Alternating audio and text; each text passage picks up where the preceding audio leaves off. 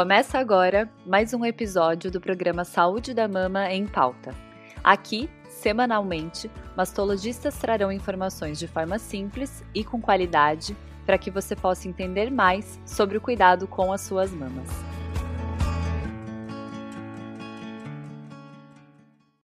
Amamentar é um grande desafio. Costumo dizer às minhas pacientes que no parto a mãe ganha um bebê e mais dois outros filhos que são as mamas e precisam de um cuidado super especial. Por isso, sempre que possível, indico que as futuras mamães se informem ao máximo sobre tudo que envolve a amamentação, ainda na gestação, tirando suas dúvidas com o obstetra, o mastologista ou mesmo a consultoria de amamentação.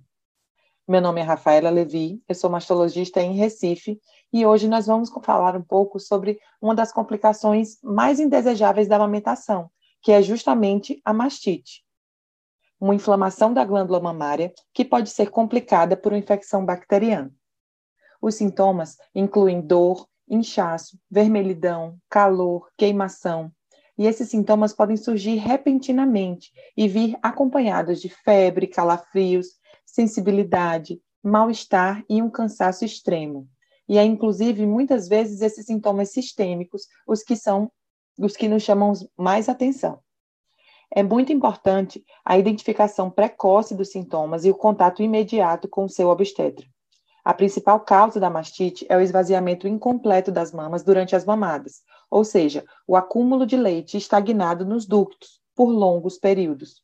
Esse leite parado ou empedrado é um ambiente propício para a proliferação de agentes infecciosos. Outra causa frequente de mastite são as fissuras nos mamilos, facilitando a entrada de bactérias que colonizam a boca do bebê. Essas fissuras acontecem muito no início do aleitamento materno, muitas vezes devido à técnica de pega incorreta para o esvaziamento dessa mama, seja pelo bebê ou pelo uso incorreto de bombas extratoras ou ordenha manual.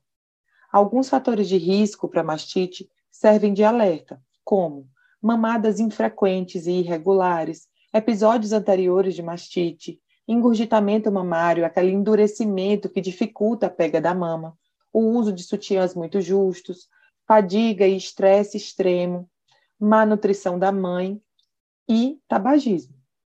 Então, como as mulheres podem prevenir a mastite? Algumas medidas simples podem não só prevenir, quanto evitar as complicações da mastite. O objetivo sempre é impedir o engurgitamento da mama, aquele endurecimento que dificulta o esvaziamento completo, e o aparecimento das fissuras. Portanto, respeite a livre demanda do bebê sempre que possível. Realize a ordenha manual do leite ou com bombinha, quando não for possível esvaziar a mama completamente durante a mamada. Realize a higiene dos mamilos, que pode ser com o próprio leite, antes e depois da mamada. Espere o bebê esvaziar completamente uma mama para depois oferecer a outra. Muitas vezes, os episódios iniciais de mastite regridem espontaneamente apenas com o esvaziamento correto das mamas. Por isso, mesmo diante da inflamação, que pode ser bastante dolorosa, é necessário manter a ordenha das mamas e deixar o bebê amamentar. Quando não há remissão espontânea ou quando há infecção bacteriana associada, o tratamento deve incluir a prescrição de analgésicos, antitérmicos e antibióticos por via oral. E sim, existem medicações seguras que podem ser prescritas durante a lactação. Mastites não tratadas adequadamente podem evoluir para o aparecimento de abscessos na mama, ou mesmo para casos mais graves que precisam de internação ou drenagem.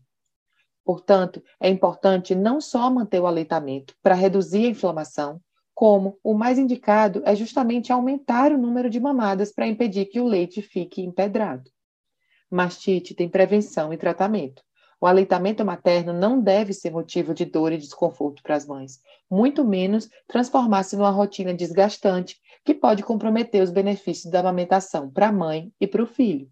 Atualmente, existem profissionais especializados que podem ajudar a mãe a resolver essa e outras dificuldades. Certamente o seu obstetra saberá lhe orientar e indicar profissionais de confiança quando indicados. Espero que eu possa ter ajudado. Se você ainda tem dúvidas sobre esse ou outros temas, não deixe de conferir outros episódios do nosso podcast.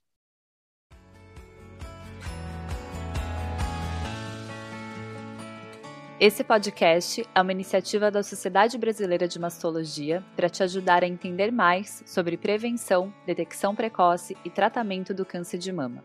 Aproveitem os próximos episódios e fiquem por dentro das nossas novidades através das redes sociais, arroba SBMastologia no Instagram, Sociedade Brasileira de Mastologia no Facebook e também no nosso site sbmastologia.com.br.